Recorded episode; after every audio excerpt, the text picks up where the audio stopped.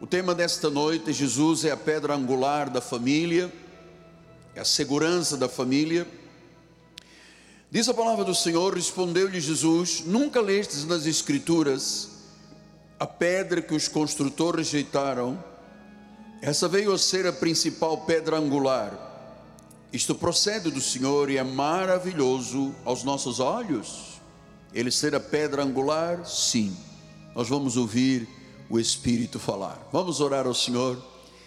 Muito obrigado, Jesus amado, por esta oportunidade ímpar na vida. Estamos na casa do Pai, um grupo grande que veio celebrar o cristianismo, que veio celebrar o seu culto racional, que veio oferecer a sua vida como sacrifício vivo, santo e agradável.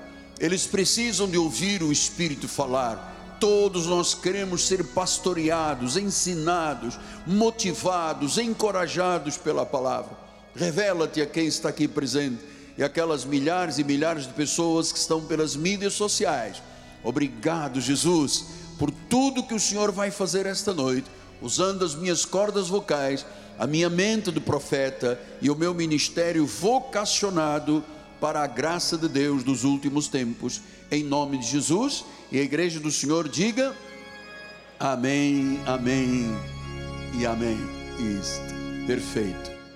Um beijo para minha esposa, nossa bispa que está participando pelas mídias sociais. Meus amados irmãos, minha família, santos preciosos, eleitos do Senhor, fiéis a Deus. Sim, aqui esta noite nós temos uma igreja fiel a Deus. Meus filhinhos em Cristo Jesus. Quem criou a instituição mais perfeita que existe no mundo, a família, foi Deus. Foi Deus. É na família que nós nos sentimos fortes protegidos, onde nenhum mal nos pode afrontar. Família fortalecida e alicerçada sobre a pedra angular Jesus é indestrutível. Então, o amor da família é uma barreira blindadora, segura, que protege os membros da família, é um escudo de proteção Sim, é o amor da família. A melhor coisa que Deus me deu nesta terra foi a minha família. Esposa, filhos, filhas, netos, genros, noras, sobrinhos, enfim, a melhor coisa da vida. Eu amo a minha família. Eu encontro forças da minha família para seguir em todos os momentos da minha vida. É na minha família que eu encontro a força que preciso para viver. O amor da família é o maior presente que eu recebi em minha vida. Saber que eu sou amado pela minha família e amado pela minha família espiritual é tudo na minha vida. Nada se compara ao amor de uma família unida. Porque, mesmo nas dificuldades, é a família que conforta, é a família que dá forças, é o nosso lar que nos renova, é o nosso alicerce que nos fortalece. Eu vou lhe dizer, amado filho, não há tempestade que desvaneça o amor de uma família cristã alicerçada sobre a rocha, a pedra angular Jesus. Então vamos conversar um pouquinho sobre esta construção da família.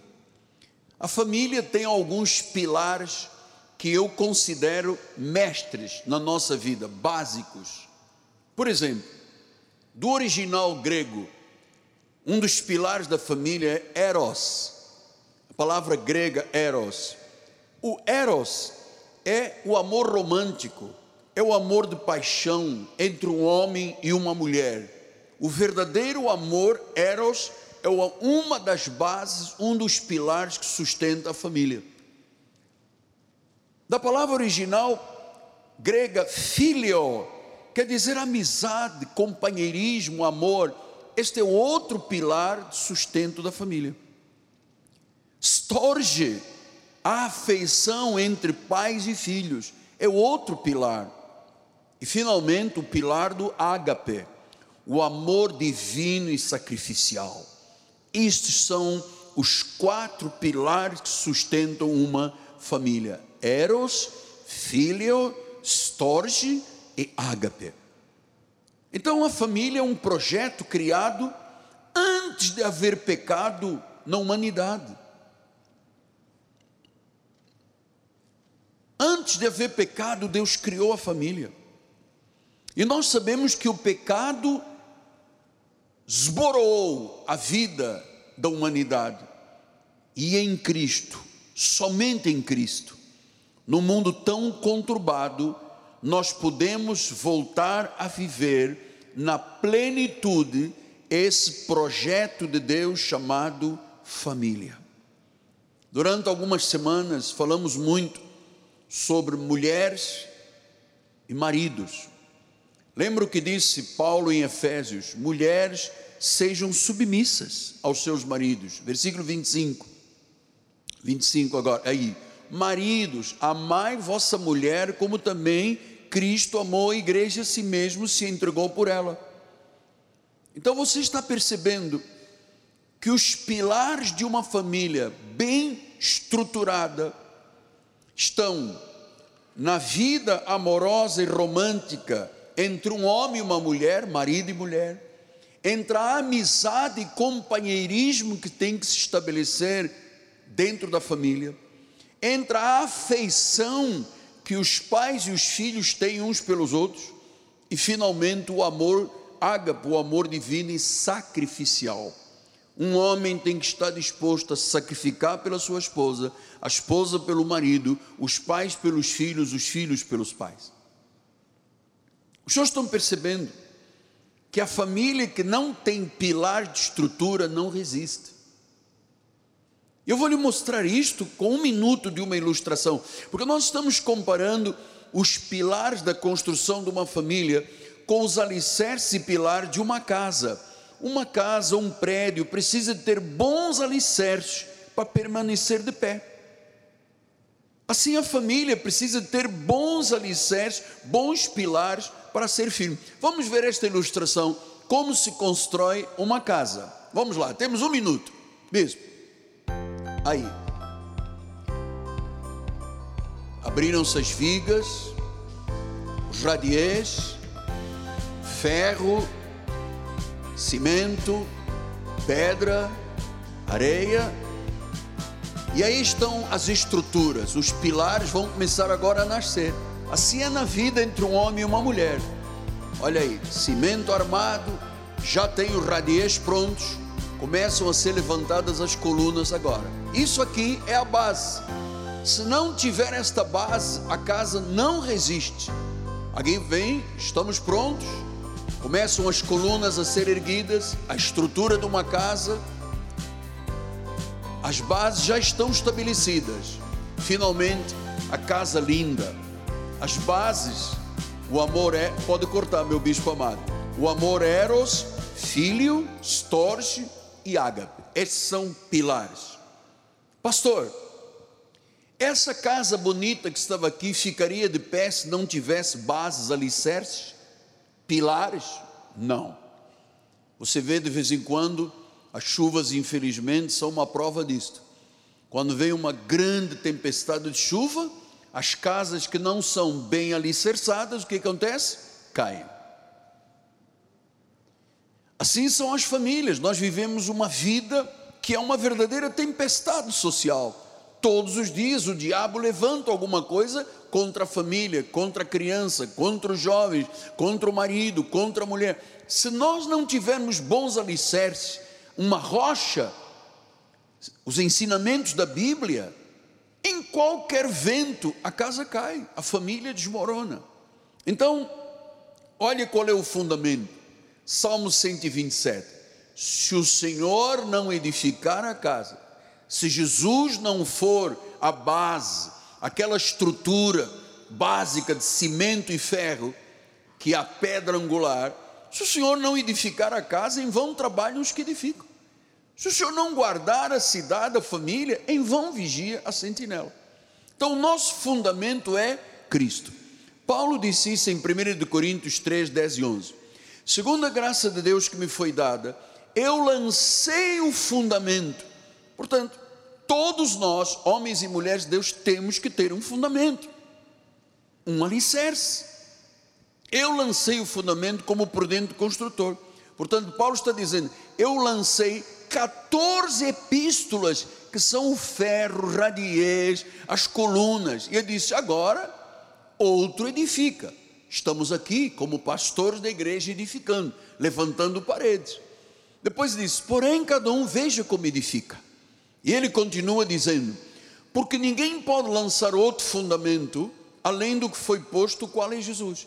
Não adianta você ter no fundamento da tua vida a idolatria romana, o que a cartomante diz, o que a quiromante diz, a cigana que lê mãos, o mapa astral. Isso não é um fundamento que garanta uma casa de pé. O que garante uma casa de pé é o único fundamento que foi posto, que é Jesus Cristo. Depois ele diz no versículo de número 12: Contudo, se o que alguém edifica sobre o fundamento é ouro, é prata, é pedras preciosas, madeira, palha e feno, manifesta se tornará a obra de cada um, pois o dia demonstrará, porque está sendo revelado pelo fogo. E qual seja a obra de cada um, o próprio fogo provará se permanecer a obra que alguém sobre o fundamento edificou, olha, o que é que Paulo está dizendo? Todos os dias nós temos provas de fogo. Se permanece a obra que alguém edificou, fundamento, se o que está na tua vida é o que a Bíblia ensina, o que a igreja ensina, você receberá galardão. A sua família terá paz. Ninguém desviará o rumo da tua vida não haverá ameaça de divórcio, não há, eu não tenho nada a ver com a sua vida, não há, porque você tem lançado, eu tenho lançado os fundamentos, ensinado os fundamentos. Se você diz, eu recebo isto para a minha vida, a tua casa vai ficar aquela casa que está ali espiritual, linda, e não há vento que a derrube. Porque você não tem outro fundamento. Você não tem um ídolo em casa você não tem uma imagem em casa, você não tem um rosário em casa, o teu fundamento de ouro, prata e pedras preciosas é Jesus, você receberá galardão. Por isso é que Jesus disse em Mateus 7: Todo aquele, pois, que ouve as minhas palavras e as pratica, será comparado a um homem prudente que edificou a sua casa sobre a rocha. Diga: a minha casa, a minha família está sobre a rocha. E agora? cai a chuva, transborda o rio, sopra os ventos, dão com ímpeto contra aquela casa, que não caiu, diga, não caiu. Não há divórcio, não há separação, não cai, porque ela foi edificada sobre a rocha, ela foi edificada sobre os valores da Bíblia. Agora, aquele que ouve as minhas palavras e não as pratica, é comparado, não é mais um prudente, um insensato, que edifica a sua casa sobre quê? Rocha ou areia? Areia.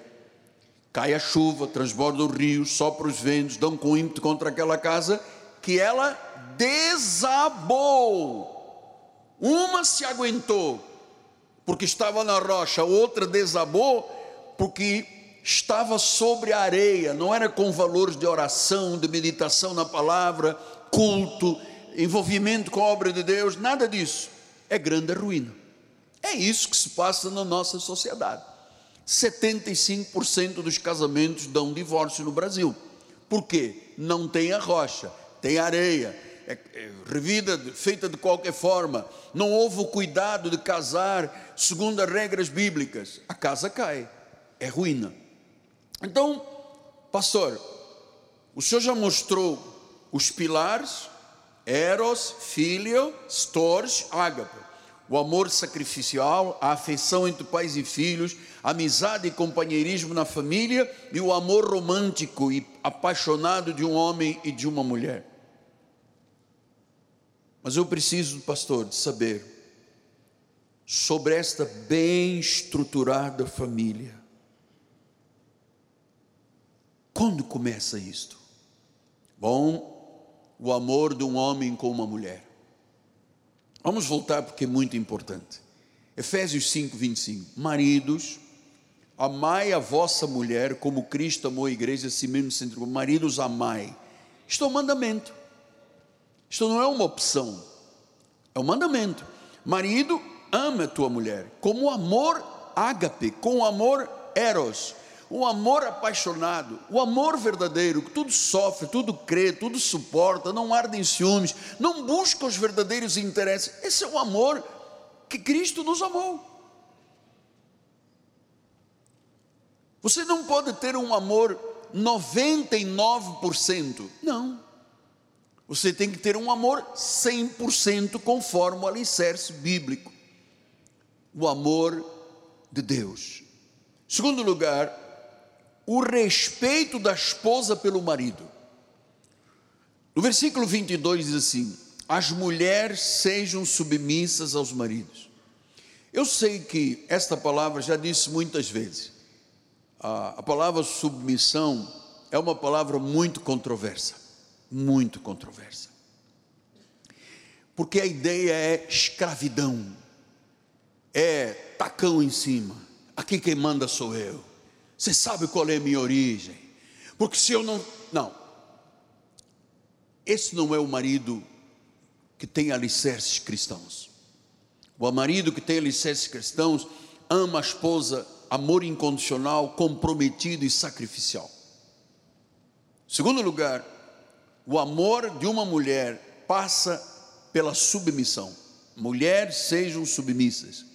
E eu vou te dizer que essa submissão não tem nada a ver que eu sou mais do que você. É que no versículo 33 diz assim: Não obstante vós, cada um de per si, ama a sua própria esposa como a si mesmo, e a esposa respeite o marido. Então a submissão, na realidade, chama-se respeito. O marido ama, a esposa tem que respeitar o marido. E ninguém pode interferir nesta área, amado. Se o marido não ama a esposa, com esses valores, desses pilares que eu lhe mostrei, e se a esposa não respeita o marido, significa que esta família não está sobre a rocha. Vai ter ruína. Vai ter ruína.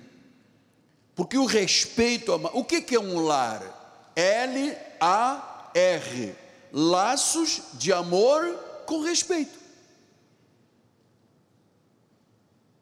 E eu vou lhe dizer uma coisa muito importante. Nós temos algumas famílias aqui que, que Deus deu a chance de reconstruírem a sua família.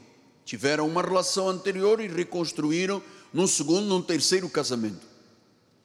É muito importante que você deixe claro que quando você chega a um novo casamento e você tem filhos e a outra parte tem filhos, ninguém vem para tomar o lugar do ex-marido ou da ex-esposa. E também os filhos não podem ocupar o espaço que pertence ao marido e à mulher. Quando você casa com um homem que tem numa segunda relação ou com uma mulher e tem filhos, você não casa com os filhos, você casa com o marido ou com a mulher. Os filhos são parte e ninguém está lá para substituir a outra parte. É muito importante ele dizer isso, que às vezes as pessoas confundem, dizendo o seguinte: ah, meu pai casou outra vez e agora essa mulher vem ocupar o lugar da minha mãe. Não vem, ninguém ocupa o lugar de ninguém.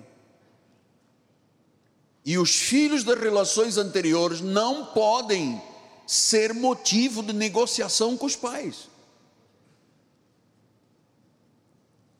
Os filhos são filhos. A Bíblia diz que os filhos têm que honrar os seus pais e as suas mães para que tenham vida longa e tudo lhes vá bem. E a Bíblia não diz, pais, vocês têm que honrar os filhos para vocês terem saúde e vida longa. São os filhos que têm que honrar os pais. Então eu queria dizer-lhe que, às vezes, numa nova relação, as pessoas estremecem muito as suas relações por causa dos filhos, por causa de ciúmes. Nós, não, nós evangélicos sabemos, se Deus te deu a oportunidade de reconstruir a tua vida, ter uma nova oportunidade, uma nova família, Primeiro, você não vai repetir erros do passado. Segundo lugar, quem está presente tem que continuar seguindo a orientação bíblica. Se são filhos, honrar os pais. Se são pais, não criar os filhos com ira. Ponto final. Só assim a família dá certo. Porque o marido ama como Cristo amou, e a mulher respeita o marido como submissa. As mulheres de Deus são respeitadoras com os seus maridos, e os maridos têm que amar como Cristo amou.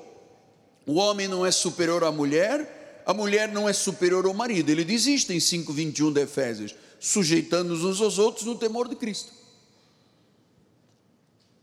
Submissão é respeito à posição de liderança estabelecida por Deus para o homem. Eu vou repetir isso que é muito importante. Submissão é o respeito à posição de liderança estabelecida por Deus para o homem. A mulher tem que respeitar o seu marido e o marido tem que amar como Cristo amou a igreja. Fugir disto é areia, tem ruína. A mulher que não respeita o marido influencia os filhos a não respeitarem o pai, o professor, o pastor e o próprio Deus.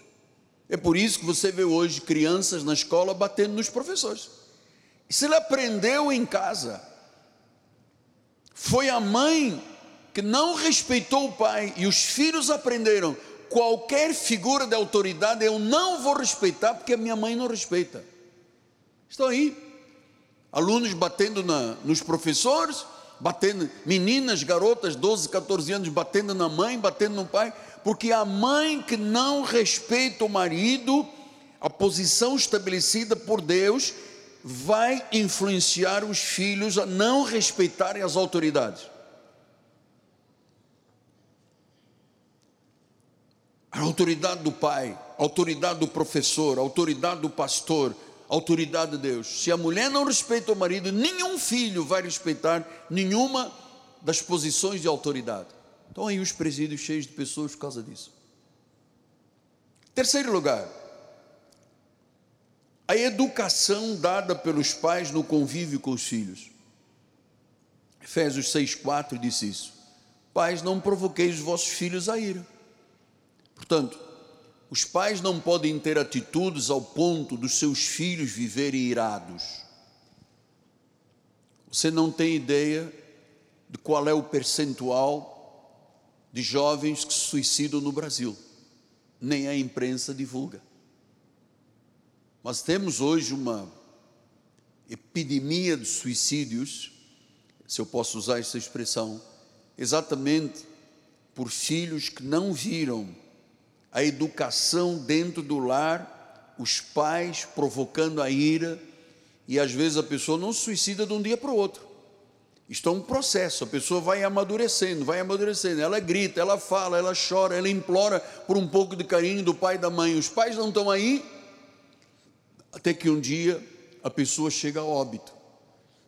E você pode pensar assim, mas já teve evangélico que suicidou? Teve.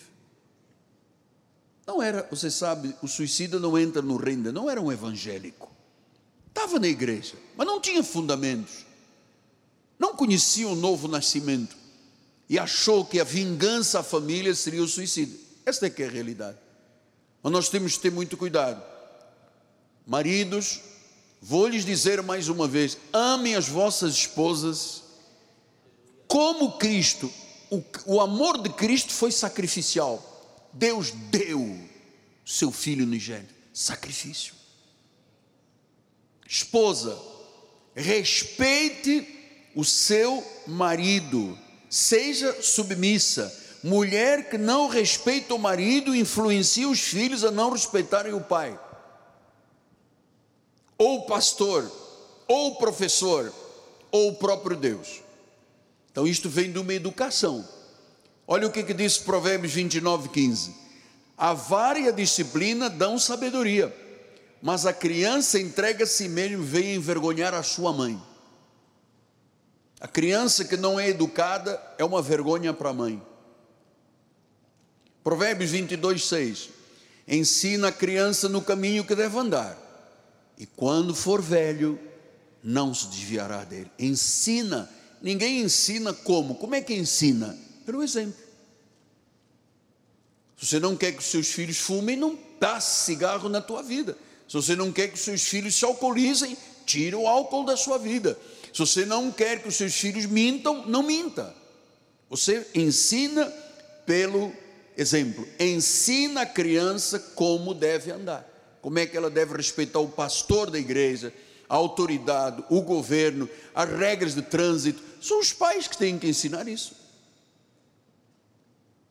O valor do dinheiro, são os pais que têm que ensinar isso.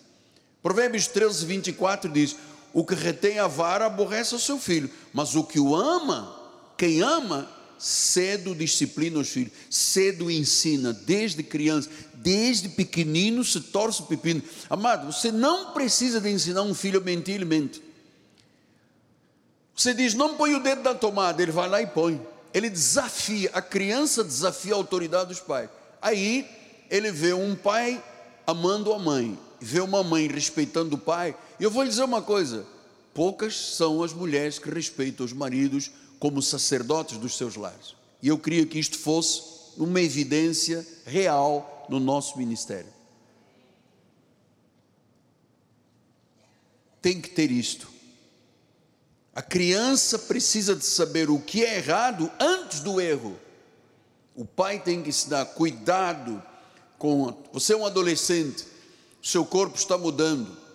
Você começa a ter pelinho, barba, não sei o quê. O pai já tem que, antes de haver um erro consumado, explicar o que, é que vai acontecer com a tua genitália, o que, é que vai acontecer com o teu corpo, que, é que vai acontecer, quais são os caminhos, como é a moça, o que, é que acontece, o peitinho chegou, o pelo chegou, vem a menstruação. Isso tudo o pai e a mãe que tem que ensinar. Vai esperar quem? A vizinha? Ou na escola, você acha que escola, todas as escolas são santas e paraísos? Não são, não. Nem as universidades, pelo contrário. Então, educar, educação dos pais no convívio com os filhos, não provoqueis a ira. Quarto lugar, obediência dos filhos com os pais. Vamos lá lembrar? Filhos, obedecer aos vossos pais no Senhor, pois isso é justo. Amado, não há justiça melhor do que um filho obedecer aos seus pais. Hoje nós vemos o contrário, amado. Se o filho bate o pé, os pais ficam desesperados sem saber o que fazer. Oh, filhos, obedecei vossos pais e ser justo. Honra teu pai e a tua mãe, que é o primeiro mandamento com promessa, para que te vá bem e sejas de longa vida sobre a terra. Então, jovens estão aqui na igreja, gente mais nova, se você quer ter uma longa vida e tudo te vá bem, honra seu pai e a sua mãe. Não importa se papai é quadrado, não importa se ele é velho, não importa, não importa, é pai, foi Deus que te deu esse pai, é mãe, foi Deus que te deu essa mãe. Os filhos devem obedecer aos pais, devem honrar, é um mandamento com promessa, é o único mandamento com promessa. Tudo te vai bem, vida longa. Colossenses 3,18: Esposas, sede submissas ao marido como convém. Então eu, eu fico desesperado quando eu vejo uma esposa rixosa e amarga brigando com o marido. Eu fico desesperado. A mulher rixosa, o sábio disse que é melhor você comer couve ou morar debaixo de um vão de escada do que com uma mulher rixosa. Nós temos testemunhos aqui na igreja, graças a Deus, de mulheres que eram amargas e rixosas e briguentas que hoje são santas. A palavra funciona. Construíram suas vidas sobre o ensinamento. Então, esposas, sendo submissas ao próprio marido, é isto que convém. Versículo 19: Maridos, amai a vossa esposa, não a trateis com amargura. A coisa horrível, um homem tratar a sua esposa com amargura, uma mulher que não respeita o seu marido. São regras bíblicas essenciais. Versículo número 21, 20. Filhos, em tudo obedecer vossos pais, fazê-le grato diante do Senhor. Versículo 21. Pais, não irriteis os filhos para que não fiquem desanimados. Não pode maltratar um filho, mas também não pode permitir que um filho não passe por uma frustração. Você sabe, nós todos somos muito super protetores não deixamos nossos filhos às vezes se frustrarem. Eu já lhe contei aqui a história da minha filha, que quando mudou do colégio, eu perguntei: o que você mais sofreu de mudar do colégio? Ela disse: foi os nãos que eu ouvi, nunca tinha ouvido na minha vida.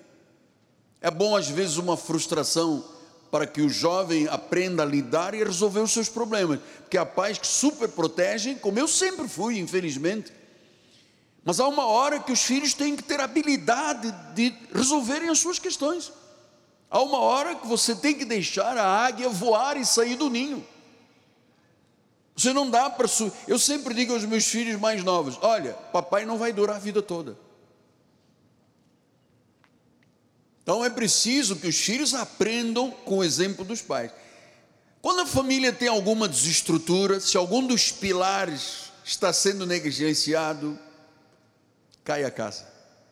Aí surgem os conflitos, que eu quero ainda usar esta noite para falar disto.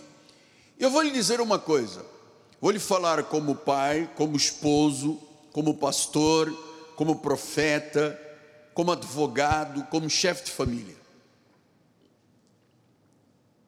Sem a Bíblia, ah, e como psicanalista, sem a Bíblia, não há como resolver conflitos sem a orientação da luz. Não há. Olha o que disse Filipenses 2, 14 e 15. Fazei tudo sem murmurações,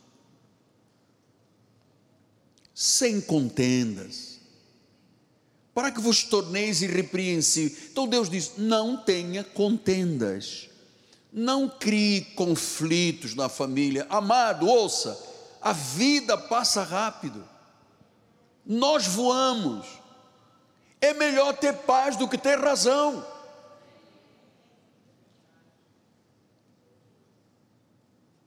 É melhor ter paz do que ter razão. Venha o versículo anterior, bispo, por gentileza. Fazei tudo sem murmurações, sem contendas. Vocês estão ouvindo o Espírito falar? Está falando para você e para mim. Adiante. Para que vos torneis irrepreensíveis, sinceros filhos de Deus, inculpáveis, no meio de uma geração pervertida e corrupta, nós temos que resplandecer como luzeiros do mundo. Tem outro versículo, bispo. 15. Sem murmuração e sem contendas. Amados, é atroz ver um lar evangélico com contendas.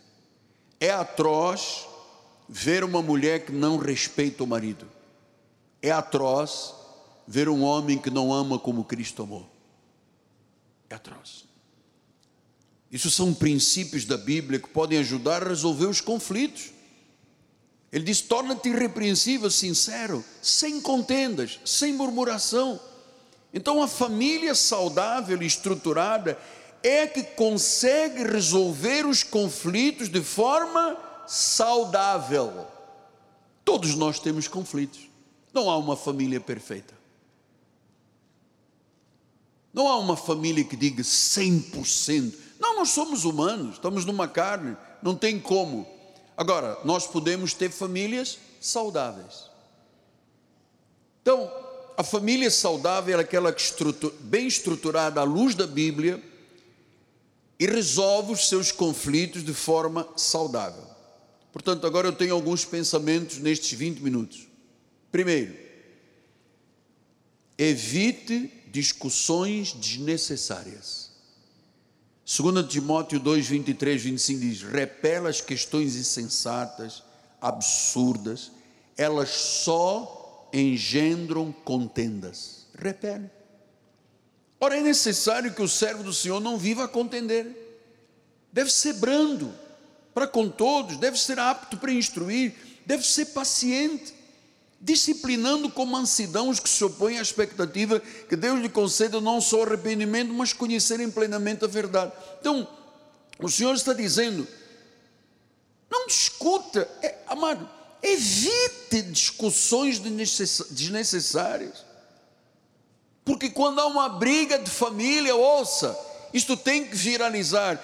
Quando há uma briga de família, todos saem perdendo. Acabou. Você pensa que é a esposa que perdeu, o marido que perdeu, é o mané perdeu? Todos saem perdendo. Provérbios 23, ele disse: honroso é para o homem. Homens da igreja, hello, everybody.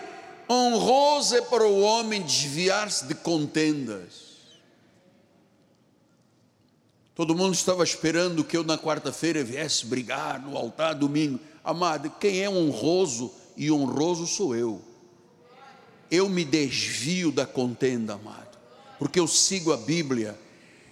Honroso é para o homem, quem é de honra, desvia-se de contendas, mas todo insensato se mete em rixas. Estava vendo ontem nas mídias sociais uma vizinhança começou a brigar por causa de uma vizinha. Amado, foram em cima da senhora, pontapé, pontapé, burro, mataram uma mulher por uma briga, uma contenda. Honroso é desviar-se das contendas, amado. Agora o insensato se mete em rixas. Se mete em rixas. Evita discussões desnecessárias. Segundo lugar, responda com mansidão. É muito triste quando um homem tem que pedir à esposa: não fale isso, não diga aquilo. Sabe? É muito triste, é muito triste. Cadê a Bíblia? Cadê o cristianismo? Que raio de cristianismo é que se ensina um ano, dois, três, quatro, dez anos e a pessoa continua rixosa e marido brigando com a esposa, a esposa com o marido? Onde está o cristianismo? Nós temos que dizer isto em voz alta, não é para o povo da nossa igreja, graças a Deus, nós temos uma comunidade santa. É que eu tenho milhares e milhares de pessoas do outro lado, vidas destroçadas, marido dorme no sofá, mulher dorme no quarto, filhos desamparados. Por quê? Porque você se mete em brigas, todos estão saindo perdendo. O advogado vai fazer o teu divórcio, vai tomar 30% dos teus bens. Você vai diante de um agente judiciário, de um juiz, do Ministério Público, vai levar bronca ainda por cima do ímpio. Na briga todos perdem, desviar-se de contendas, resposta branda, com mansidão. Eu sei que não é fácil responder a uma palavra dura com mansidão. O marido dá uma berrada e a mulher diz, oh, aleluia. É muito difícil. Mas você sabe como é que os portugueses dizem? Tem que engolir sapo às vezes? Tem que engolir sapo. Ou somos evangélicos ou não somos, amado. Nós temos um diferencial. Responda, a resposta branda desvia o furor, mas a palavra dura o que, que faz? Suscita a ira. E aí? O que, que sai de um furor e de uma ira? Briga, acusações você lembra que em 1938, gente, ainda era o Hitler que estava mandando no mundo. Lembra que você disse, lembra, amado, respeite o seu marido, amado, ame a sua esposa. Não há cristianismo com esse tipo de posição. A resposta branda desvia o furor, mas a palavra dura suscita ira. Então não é fácil responder a uma palavra dura com mansidão, mas responda com mansidão. Quebre o ciclo de conflitos na sua casa. Provérbios 25, 15 disse: A longanimidade persuade o príncipe, mas a língua branda esmaga os ossos. A língua branda. A língua branda esmaga os ossos. Terceiro lugar, pense antes de falar.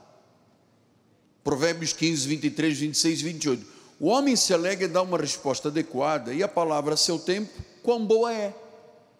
Abomináveis são para o Senhor os desígnios do mal, mas as palavras bondosas lhe serão aprazíveis. Deus gosta de ouvir palavras boas. O coração do justo medita o que há de responder, mas a boca dos perversos transborda maldades. Pensa antes de falar, responda com razão Provérbios 10, 19 disse: No muito falar não falta transgressão, mas o que modera os lábios. Eu acho que esse modera deve ser o que morda a língua, né? O que modera os lábios é prudente. Vocês estão ouvindo? Pensa antes de falar. Número 4.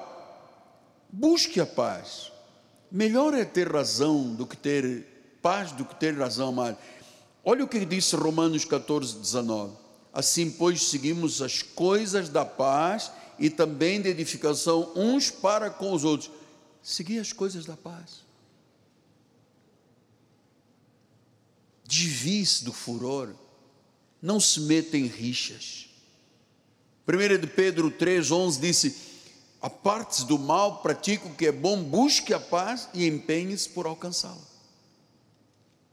Eu sei que viver em paz exige uma força pessoal. Por isso é que Paulo diz: se possível, Romanos 12, 18, bispo, se possível, se depender de vós, tenha paz com todos. Amado, nunca imagine em sua vida que um altar profético é gerador de contendas. Nunca. Se espere tudo de todos, menos de nós. Jamais. Eu não sou juiz, eu sou advogado, eu não sou juiz. Eu não julgo. Eu oro. E eu vou lhe dizer que às vezes oro até pelos meus inimigos, mas eu oro. Mas não espero o meu altar para confrontos, porque você não está num tribunal, você está na casa do Senhor, onde Deus se deleita com esta igreja, por causa do meu caráter e o caráter da minha família, amado. Nós não temos um caráter contrário ao que a Bíblia diz. Então não espere o apóstolo usar o altar para outras coisas. Eu não gostaria de ir a uma igreja onde se usasse o altar para confrontos. Eu não tenho. Eu quero viver a vida eterna, estou fora. Quero bem, está aqui a minha igreja. Então, quinto lugar, todo conflito tem algo espiritual, todo. 2 Coríntios 2, 10 e 11 diz assim: A quem perdoais alguma coisa, também eu perdoo, porque de fato, o que tenho perdoado, se alguma coisa tenho perdoado por causa de vós, o fiz na presença de Cristo, para que Satanás não alcance vantagem sobre nós, nós não lhe ignoramos os desígnios. Todo conflito, amado, todo conflito tem uma base espiritual. É o diabo que está lá no meio. Então, o segredo para a vitória é conhecer as estratégias do inimigo. Qual é a principal estratégia do inimigo? Dividir para conquistar. Divida o marido e a mulher, divida a igreja, divida a empresa. A estratégia do inimigo é dividir para conquistar. É a grande estratégia. Andarão dois juntos se não houver casa dividida? Não. Quem é que divide uma casa? Quem é que divide a igreja? O diabo. Que a pessoa venha com um sorrisinho, com alguém, é o diabo. Então, sexto lugar, fala a verdade em amor sempre dentro da sua relação. Efésios 4, 15 e 25 seguindo a verdade em amor, cresçamos em tudo naquele que é o cabeça Cristo. 25. Por isso, deixando a mentira, fala cada um a verdade com o seu próximo, somos membros dos outros. Amado, eu vou lhe dizer uma coisa: a pior coisa que o indivíduo pode ter é ser mentiroso. A pior coisa. A pior coisa. Por quê? Porque o pai da mentira é o diabo. Eu sei que às vezes para falar a verdade dói, mas você, a Bíblia diz: deixa a mentira, fala a verdade. Aquilo que o homem semeia, colhe. Então, fala verdade em amor. Efésios 4, 29 diz: Não saia da vossa, da vossa boca nenhuma palavra torpe unicamente a que for boa para edificação, conforme a necessidade, e assim transmita graça aos que não saia da vossa boca a palavra torpe. Nunca, amado. Estou dizendo, eu tenho 70 anos de idade, eu posso falar isso. Não permita mentira na sua boca. Você é evangélico, um cristão. Mentira de nada, nem negócio de cheque, nem negócio de fatura, nem negócio. Ah, porque todo mundo faz. Nós não somos todo mundo, nós somos a igreja de Jesus. Não fazemos o que o mundo faz. Sétimo, decida perdoar sempre. Perdoar é um ato de obediência, é uma decisão racional. Não perdoar cria ressentimentos e transforma em rancor. Efésios 4,32 diz: Antes sede uns para com os outros benignos, compassivos, perdoando os aos outros, como também Deus em Cristo vos perdoou. Hebreus 12, 15 atentando diligentemente para que ninguém seja faltoso, separando-se da graça de Deus, nem haja alguma raiz de amargura que brotando perturbe e muitos sejam contaminados. O diabo nunca contaminou duas pessoas. O diabo sempre contamina o maior número possível de pessoas. E fez isto com um terço, Tadeu. Um terço dos anjos do céu foram contaminados. É o diabo. Eu vou lhe dizer uma coisa: eu quero viver a vida eterna. Eu não quero ser desqualificado, não vou ser desqualificado. Eu tenho uma postura que é o meu caráter. Deus me fez assim. Ser honesto com as coisas de Deus, ser honesto com a minha família, ser honesto com aquele que se propõe viver dentro de uma comunidade da graça de Deus. 1 Coríntios 13, 4, 5. O amor é paciente, o amor é benigno, o amor, o amor não arde em ciúmes. dois responderam: o amor não arde em ciúmes, não se ufana, não se ensoberbece, não se conduz inconvenientemente, não procura os seus interesses, não se exaspera, não se ressente do mal. Barbaridade, tchê. Mas isto é difícil. Bom, isto se aprende. É, Lembre-se que nós mostramos para construir, depois eu vou mostrar bispo outra vez. Para construir uma casa você tem que ter alicerces.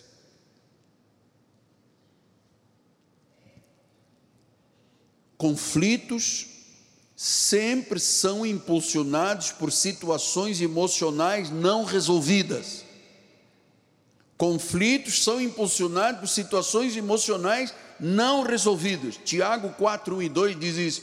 De onde procedem as guerras e contendas que há entre vós? De onde?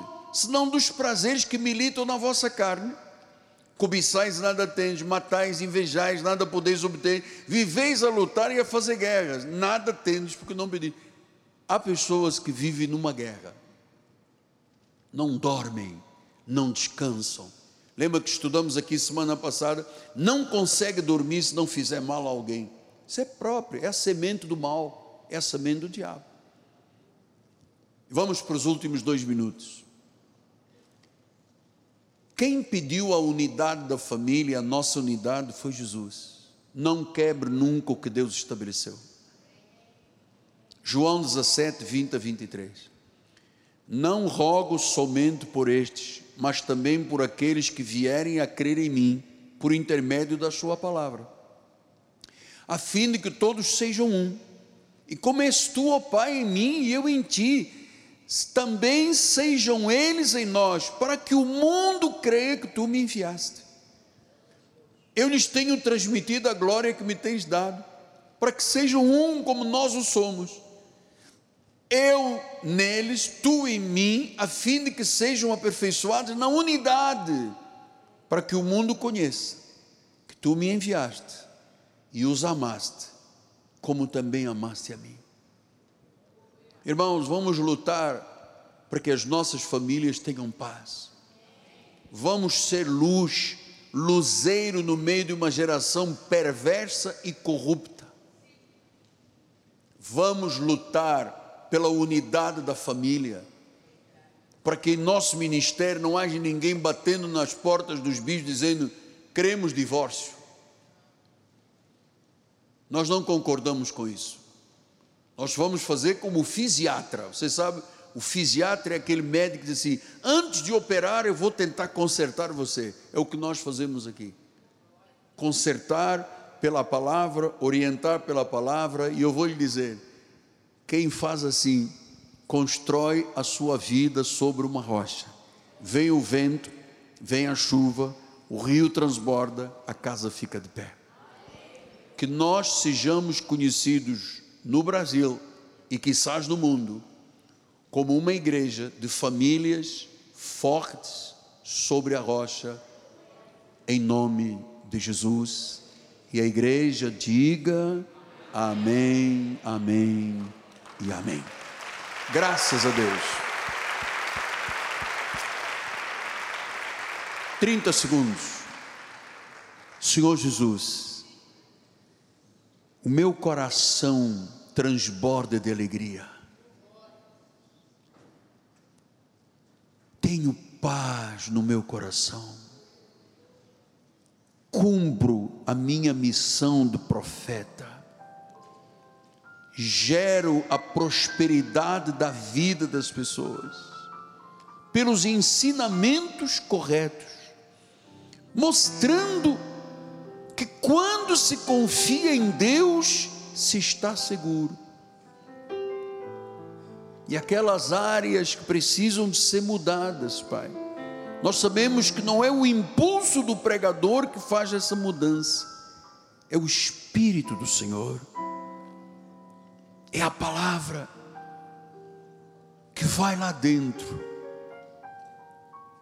até a profundidade necessária, que são os intentos do coração, é lá que Deus trabalha, é lá que o Espírito trabalha, é lá que Deus faz uma mulher rixosa se tornar uma mulher doce, um homem frio e duro num coração apaixonado.